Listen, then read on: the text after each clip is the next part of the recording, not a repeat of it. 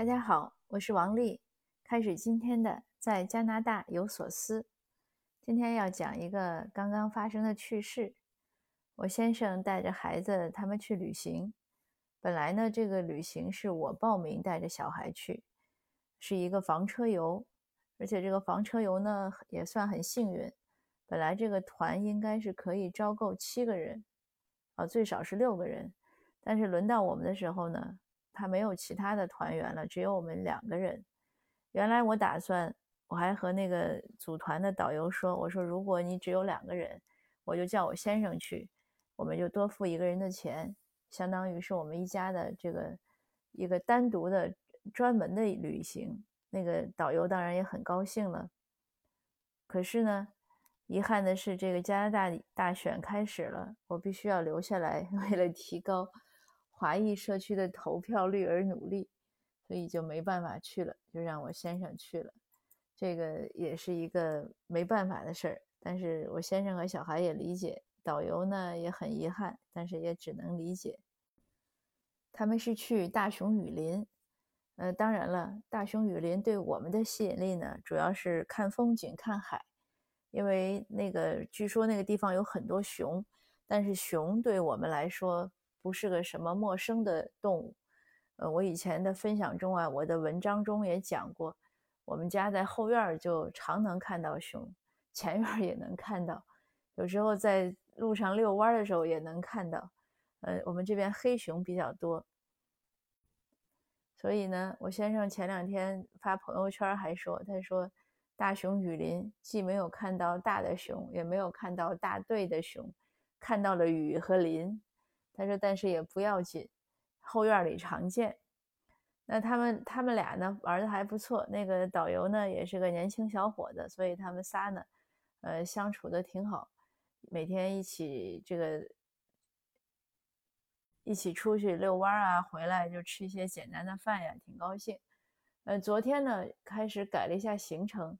他们在大熊雨林呢，本来是应该出海看鲸鱼，可是呢，他们那个风浪太大，当地的那个团呢，人家就是当地的出海的团就取消了。但是第二天呢，位子又满了，所以他们就赶不上。那导游呢，就想了一个办法弥补这个损失，导游就给他们开发了另外一条线。这条线呢，也是我非常向往的，就是从大熊雨林那个港那个地方的港口一直坐船。走内海，坐在温哥华岛上，这个我以前看到其他的旅行团呢有走这条线路的。这个整个这个渡轮呢是十一个小时，据说应该是最长时间的一个渡轮。而且沿途呢，我看别人写的那个就是游览日志呢，就说沿途风景优美，船上设施舒适。那在前天我知道他们今呃今天要坐这个。船的时候呢，我还跟他们说：“哎呀，我说太幸运了，你们没想到还有这个意外之喜，要好好享受。”我先生说：“是啊。”那今天呢，他们我发发微信、发短信，一直到下午的时候，我先生说才有信号。我说怎么样？他说：“哎呀，一路都在下雨，呃，云雾飘渺，那个外面呢又湿又冷，就是那个甲板上，所以只能坐在舱里看云雾飘渺。”我说你就当修仙吧。后来看我先生发的朋友圈，嗯，那个照片呢确实挺优美，但是因为下雨嘛，就是有点遗憾。我先生说，本来那一路的风景呢，据说是如诗如画，但是一下雨呢，就全都如梦如如幻了。那好，现在重点来了。然后我就看到我妈妈呢给点了个赞，然后一会儿看到我妈妈呢又加了一句评语。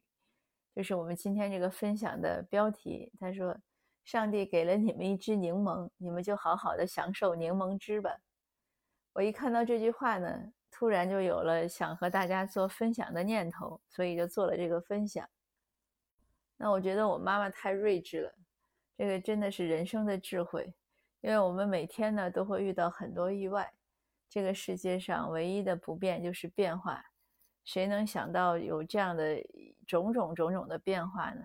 因为原来我们要定的时候呢，是想在八月中，呃，可是当时呢，孩子那个打疫苗的时间还没定下来，我们就想坚持打了疫苗再走。等他拿到打疫苗的时间呢，再约呢，八月中的团都约满了，所以就约到了现在。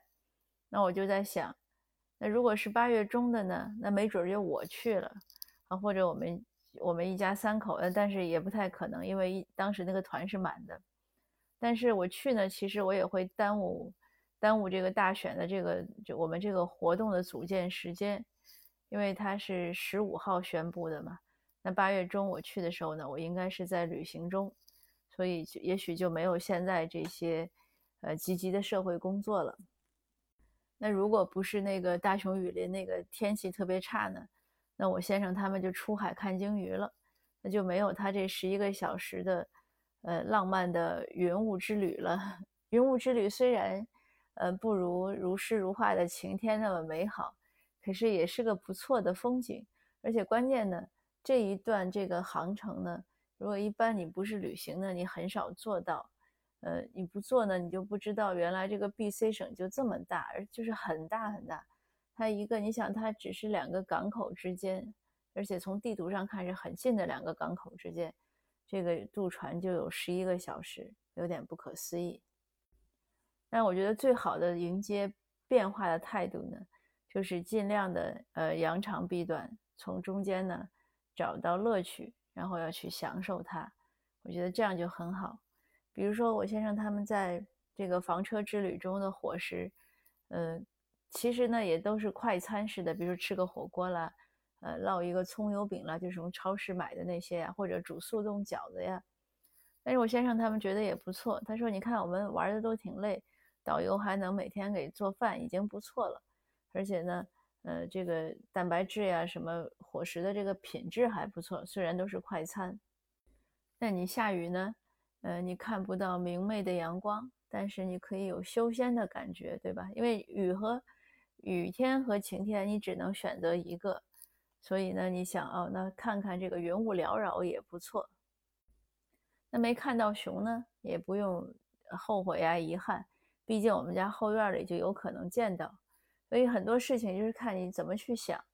呃，那也可能有的人会说，你你这个都是自我安慰，你花了那么多钱，但是没有达到你想要的效果。那我呢却不这样看，因为很多的所谓的效果呢。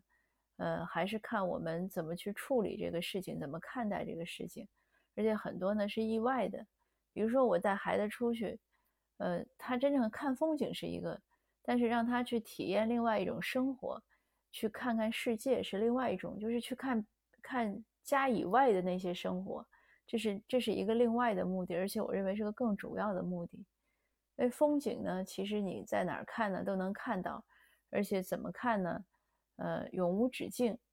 但是孩子在成长过程中呢，他的独立的生活能力啊，呃，对这个对人世间的很多体察呀，这个我想是更重要的。然后和人相处呀，和陌生人相处啊，因为现在的机会不像我们小的时候那么多，现在孩子都被保护得很好，呃，家呢都比较封闭，呃，不是像过去一拉门就去别人家串门的那个状态。现在的小孩之间。出去如果玩都要提前约约一个公共场所见面，很少去别人家玩。那我这几天呢，呃，独自在家感觉也不错。我以前没想到这个，因为我其实很少有独自一个人生活的机会。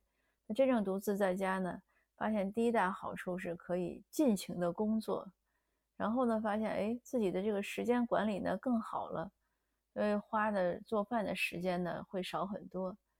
可是做饭呢，我原来想我要一个人在家肯定会瞎凑合，但真正一个人在家的时候，发现也还行，对自己还是本着一个负责的态度。尽管我不爱做饭，当然我知道听友中很多人都觉得自己做饭是一个享受，那我确实没有这样的，没有这样的一种感悟，呃，但是还不错，这这几天工作效率非常高。每天都十几个小时可以投入到我们这个加拿大华裔投票促进会中，因为这两天也是最忙的时候。我们在组织很多志愿者在翻译各个大政党的政纲的对比，呃，他说是二十七项，其实是二十六项的。二十六项呢，四五个政党你乘一下，这个倍数还是很高。